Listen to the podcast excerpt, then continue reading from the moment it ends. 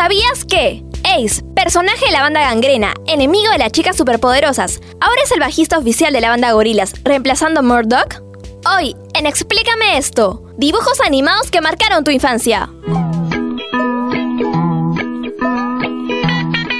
¿Entendiste? Es decir, que se han apoderado de lo que creíamos creer y nos hacen creer que creíamos que los pensamientos que hemos tenido son pensamientos que creíamos que creíamos. Exacto. Todo tiene una explicación. ¿O no? Aquí empieza. Explícame esto. Por Radio Isil.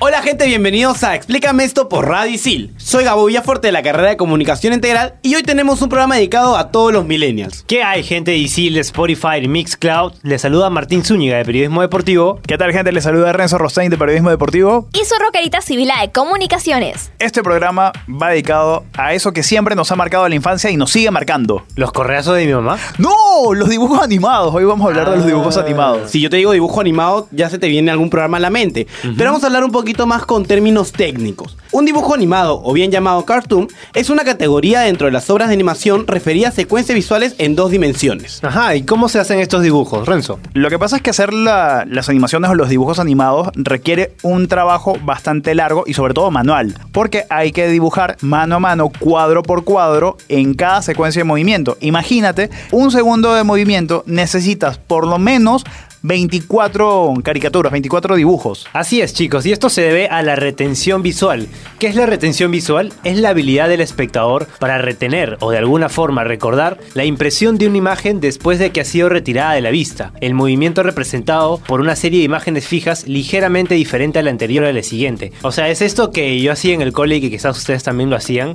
Agarrar las últimas páginas del cuaderno y empezaba a hacer algunos dibujitos con, con palitos así simples, pero los pasaba de manera rápida y ya te salió un- una animación. Claro. Yo hacía los mismos dibujos, pero lo ponía sobre una patineta y luego que saltaba una rampa. Ah, y había uno de Dragon Ball también, de Goku transformándose en Saiyajin. ¿Y solo se necesitaba esto para poder hacer las animaciones? La verdad se necesitan cosas más técnicas como una guía o storyboard, que es un desglose gráfico de lo que será la película o video final pero dibujado y con las anotaciones necesarias. También el guion gráfico que sirve de prueba o concepto y se constituye de imágenes y textos. ¿Para qué? Para facilitar y permitir al equipo de animación planificar la acción de los personajes. Así es, es un trabajo en equipo, es un trabajo en conjunto. Primero los dibujantes o artistas gráficos, porque realmente estos, estos sujetos son artistas, son unos genios para el dibujo. Claro. Empiezan dibujando en hojas de papel cuadro por cuadro, lo suficientes para describir la acción. La duración es importantísima, cada cuadro tiene que coincidir exactamente con la pista de sonido en el momento en que aparece. Si no, hay una discrepancia entre lo que se ve y lo que se oye, que puede ser una distracción para la audiencia. Es por eso que en las grandes producciones se hace un gran esfuerzo en, en hacer coincidir el diálogo con la boca de los personajes que lo ejecutan. Espectacular. Hay mucho de, de estas animaciones que la gente no sabe, ¿no? Todo lo que hay detrás de esto. Y todo lo que hemos contado en minutos sucede en años. Pero bueno, habría que también tocar lo que es la historia de lo que son los dibujos animados. Así es, ¿me creerían si les digo que los dibujos animados nacieron antes que el mismo cine? Te creo. Bueno, se atribuye su paternidad a un visionario francés llamado Émile Reynaud. Los franceses me disculparán si lo estoy eh, diciendo mal, pero bueno, él llevó la ilusión del dibujo en movimiento a, may- a las mayores alturas, conjugando el espectáculo con el drama, en una época en que la animación apenas era poco más que un truco óptico para demostrar teorías científicas y entretener a los niños. Creó en 1877 el praxinoscopio. Reynaud consiguió la proyección de imágenes animadas en buenas condiciones, Pero más cercanos a nuestro tiempo tenemos también al señor Edwin Potter, que en 1905 dio los primeros pasos para la animación mediante fotogramas, o lo que es actualmente conocido como el stop motion. Claro que sí. Surgió en 1914 un ícono en la cultura pop, que es el gato Félix, un gato completamente negro que tenía un bolso amarillo del cual sacaba objetos de manera ilimitada y que tenía un espacio gigante. Sí lo he visto. Pero también más cercano, hacia 1930, surge eh, un ícono del erotismo que es Betty Boop. Marilyn Monroe adoptó la risa de Betty Boop como una especie de homenaje y también por esos años existía Popeye. Incluso Olivia era la que hacía también la voz de Betty Boop. Y luego todo cambia con la llegada de Walt Disney, quien dominaría la era en los años 30 y a principios de los 40 con Mickey, Donald, Pluto. Los estudios Disney se situaron en la primera posición de los productores de animación, tanto artística como comercialmente. Y a partir de 1940, Disney comenzó a sentir los agui- aguijones de los competidores. Walter Lantz, creador del osito Andy Panda, inició en 1941 las la serie del pájaro carpintero, introduciendo el sadismo y el furor que luego también lo veríamos reflejado en Tom y Jerry, ¿no? Es acá donde empiezan clásico. estos dibujos con, con un montón de golpes y Pero lo importante es que estos, eh, estas caricaturas, por ejemplo, de Tony y Jerry, también metían muchísima música sublime, de verdad. Era genial Sublime. esas combinaciones de, de música clásica con golpes era- o explosiones y esas animaciones tan buenas. Claro, y tan buenas animaciones que fueron adaptadas a películas después, como por ejemplo Scooby-Doo. Scooby-Doo ha mantenido bueno, un- una significativa base de seguidores a lo largo de los años y se ha convertido en un clásico de culto entre niños y jóvenes de todas las edades. También está Avatar, el anime recordado que también se pasó a película, que se es llamado El último maestro aire, que en realidad me encanta esta mi película. favorito. Sí, Con respecto a la serie y la película, prefiero mil veces la serie porque pienso que la película ha perdido toda la esencia de Avatar. se omiten muchas cosas. Claro que sí. Sí, cierto. Pero ahora Netflix va a sacar una nueva versión, es una serie en carne y hueso. Ay, me encantaría, Ay, me encantaría. Yo la voy a ver. Vamos a Fanática ver. número uno. Bueno, chicos, y también está Transformers. Transformers, bueno, es la serie protagonizada por los Autobots y los Decepticons. Y también, bueno, han hecho como mil películas, ¿no? Como cinco películas y entre ellas está Megan Fox. Ay, sí, Mega Fox. Tranquilo, Martín, tranquilo. quieto, quieto, quieto, quieto, quieto. Y bueno, no sigan con nosotros porque después viene Ken Takayama directamente desde Asia a explicarnos la diferencia entre anime y dibujo animado. Seguimos aquí en Explícame esto por Radio Isil. Explícame esto por Radio Isil.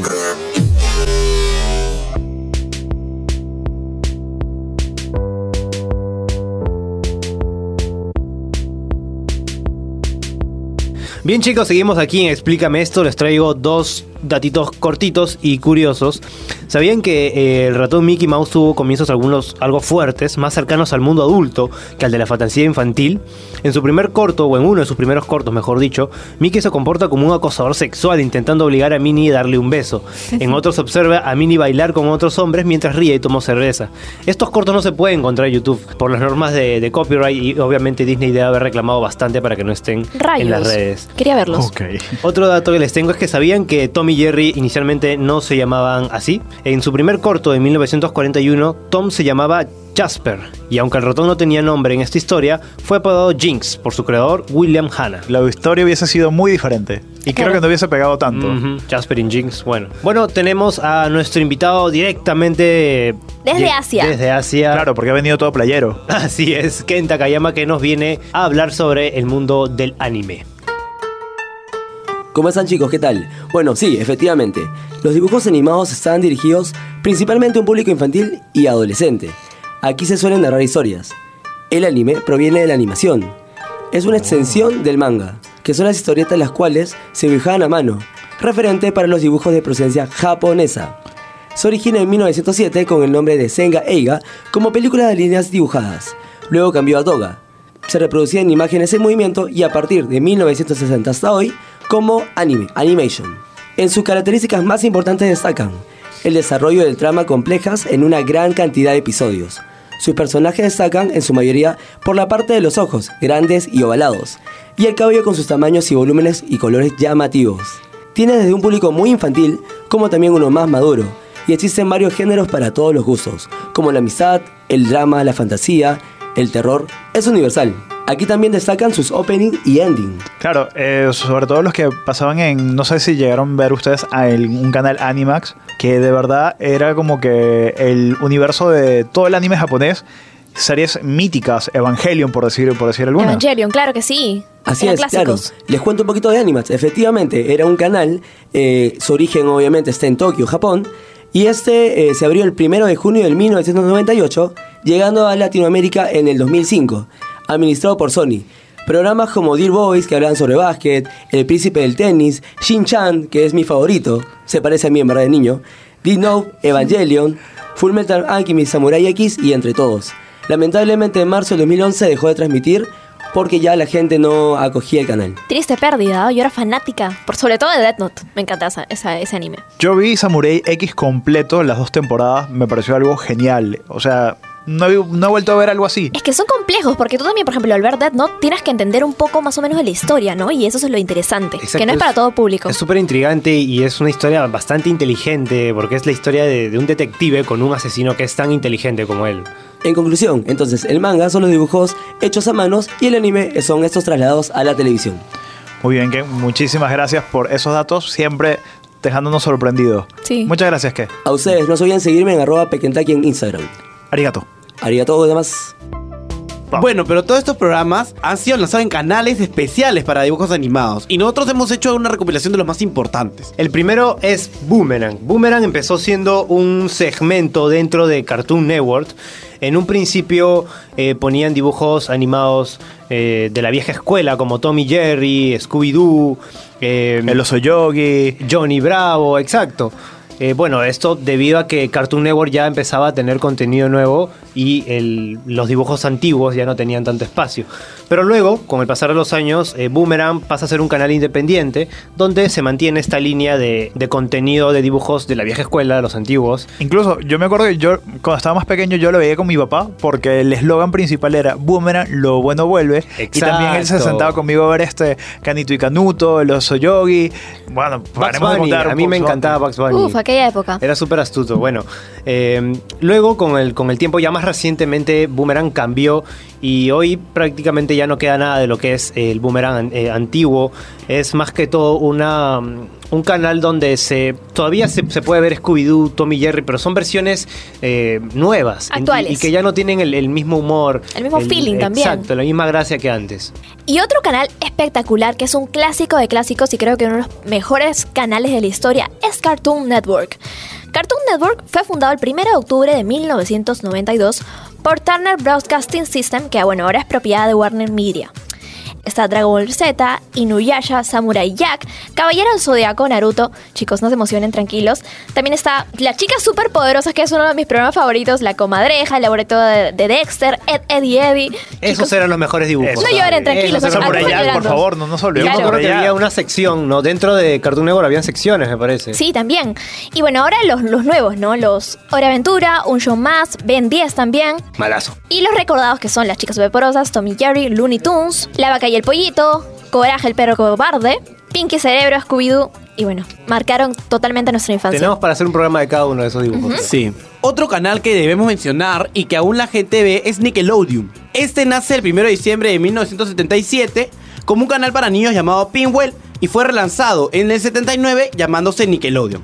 En el 90 abrieron su primer estudio y en el 91 desarrollaron la primera serie de dibujos animados donde encontramos los Rugrats, ¡Ay, los Rugrats! quienes fueron lanzados el 11 de agosto y encontraron el éxito recién en 1993. Yo era Philly y mi gemela era Lily. Hoy en día tienen un parque temático en Orlando. Actualmente Nickelodeon tiene varios canales hermanos, los cuales son Nicktoons, Nickelodeon Movies, Nick Jr., Nick at Night y Teen Nick. Y otro de los canales que tenemos que recordar y que vive en nuestros corazones, por lo menos en el mío, es Fox Kids. Su propio nombre lo dice, es parte de la cadena Fox. Y en este canal se pasaron series míticas que para mí son lo máximo. Amazing Spider-Man, donde veíamos un Peter Parker ya todo musculoso y definido, eh, que se casaba al final con, con Mary Jane. Hubo una pequeña versión también de Spider-Man Ultimate que va hacia un universo extraño, la serie de los X-Men. Pero pasó algo con este canal, que en el 2004 es vendida sus acciones y pasa a llamarse Jetix. Y luego Jetix, en el 2008, tuvo una duración muy cortita de vida, fue comprado por Disney y actualmente es Disney XD. Bueno, ¿quién no recuerda las series de, de Fox Kids? O por lo menos el comercial de Jetix a cada, a cada minuto que pasaba, que es una motoneta, no, es Jetix. ¡No! ¡Es Jetix! Tal cual. O sea, tú hacías la voz, ¿no? sí, yo lo hacía, Y chicos. ahora No lo en, quería Disney, decir, pero bueno. en Disney XD podemos encontrar las películas clásicas como El Rey León, Tarzán, Toy Story. Cada rato la repiten, yo siempre veo. Yo de Jetix recuerdo Los Padrinos Mágicos, que era buenísimo. Claro, que ahí empezaron los padrinos había, Había una zona, una, en la noche pasaban un especial medio friki, medio terrorífico. ¿Cómo se llamaba? ¿Se acuerdan? Ay, no, pero hasta daban escalofríos también. Escalofríos, escalofríos, exactamente. Ese era mi programa favorito. Yo me, me- mi mamá me, me gritaba, pero yo lo quería ver todas las noches porque me encantaba. Hola, soy Sara Valera y estoy en Explícame esto y estoy con Fernando, de la carrera de diseño gráfico. ¿Cuál es tu dibujo animado favorito? Hace tiempo que no veo dibujos, pero recuerdo que veía Evangelion, sí, en un canal Locomotion. Gracias, Fernando. Y ahora estoy con Ana Belén, Administración. Ana Belén, ¿cuál fue el dibujo animado que más te gustó en tu infancia? Heidi. Eh, creo que la historia, o sea que Heidi vivía con su abuelito en el campo y más los animalitos y todo eso en realidad hicieron que fuera mi dibujo favorito. Muchas gracias, Ana Belén. Explícame esto por Radio Isil.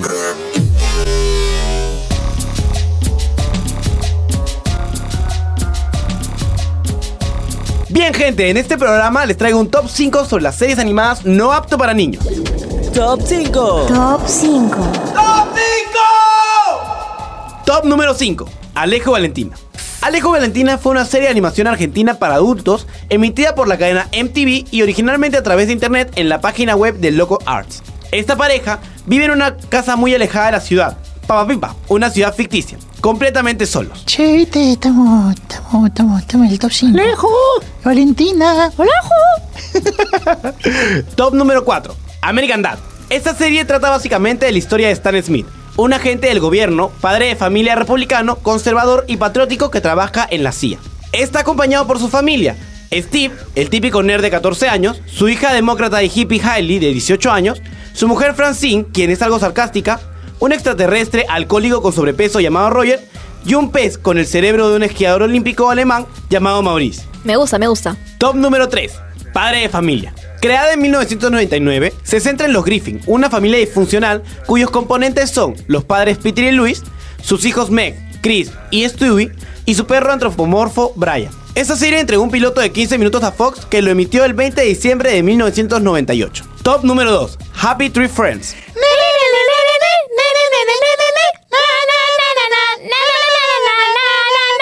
Es una serie estadounidense de animaciones flash de Mondo Mini Shows, creada por Ken Navarro y sus amigos. Las criaturas del bosque con apariencias angelicales disfrutan sus violentas y sangrientas aventuras. Oh, por Dios. De verdad, traumaba al, in- al inicio. Si eras pequeño y, y lo veías de buenas a primeras, no te lo esperaba. Oye, a mí me encantaba. Tú eres dark, ¿se entiende? Ok, tal vez por eso soy así. Top número 1, South Park. Stan, Kylie, Carmen y Kenny son cuatro jóvenes quienes residen en un pueblo ficticio de Colorado llamado South Park. ¡Carajo, Carmen!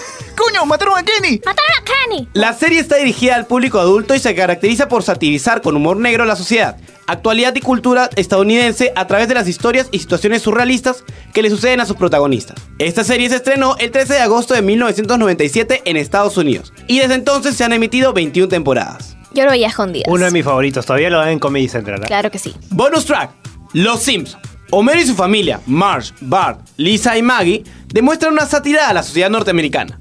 Esta serie fue creada por Mark Groening y lanzada en 1989. Y hay algunos que no están en el top, pero que cabe mencionarlos. Por ejemplo, La Casa de los Dibujos, Ranger Stimpy y Beavis and Butthead. Claro, Claro. su polito de sí, sí. Así es. Pero bueno, no todos los dibujos animados o películas que se hayan hecho están dirigidas a, a los niños.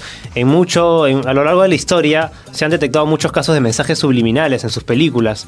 Por ejemplo, hay uno en El Rey León, hay una escena en la que Simba eh, se echa en, un- en una, en una montaña, en una roca. Y en el cielo se forma la palabra sex con las estrellas. No sé si, si lo Qué recuerdan. Bueno, Martín, solo tú podías recordarlo.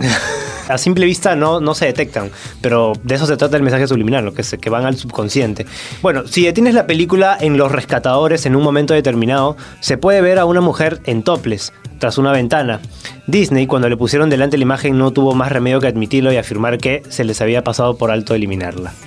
Oh. Hay también algunos eh, chistes eh, en doble sentido en algunas películas, por ejemplo en la, en la de Aladino. Cuando Aladín y la princesa acaban de casarse se produce un último chiste. Y es que en ese momento empieza a suceder un terremoto. El genio asombrado por lo sucedido afirma entonces lo siguiente. Yo pensaba que la Tierra solo se movía durante la luna de miel.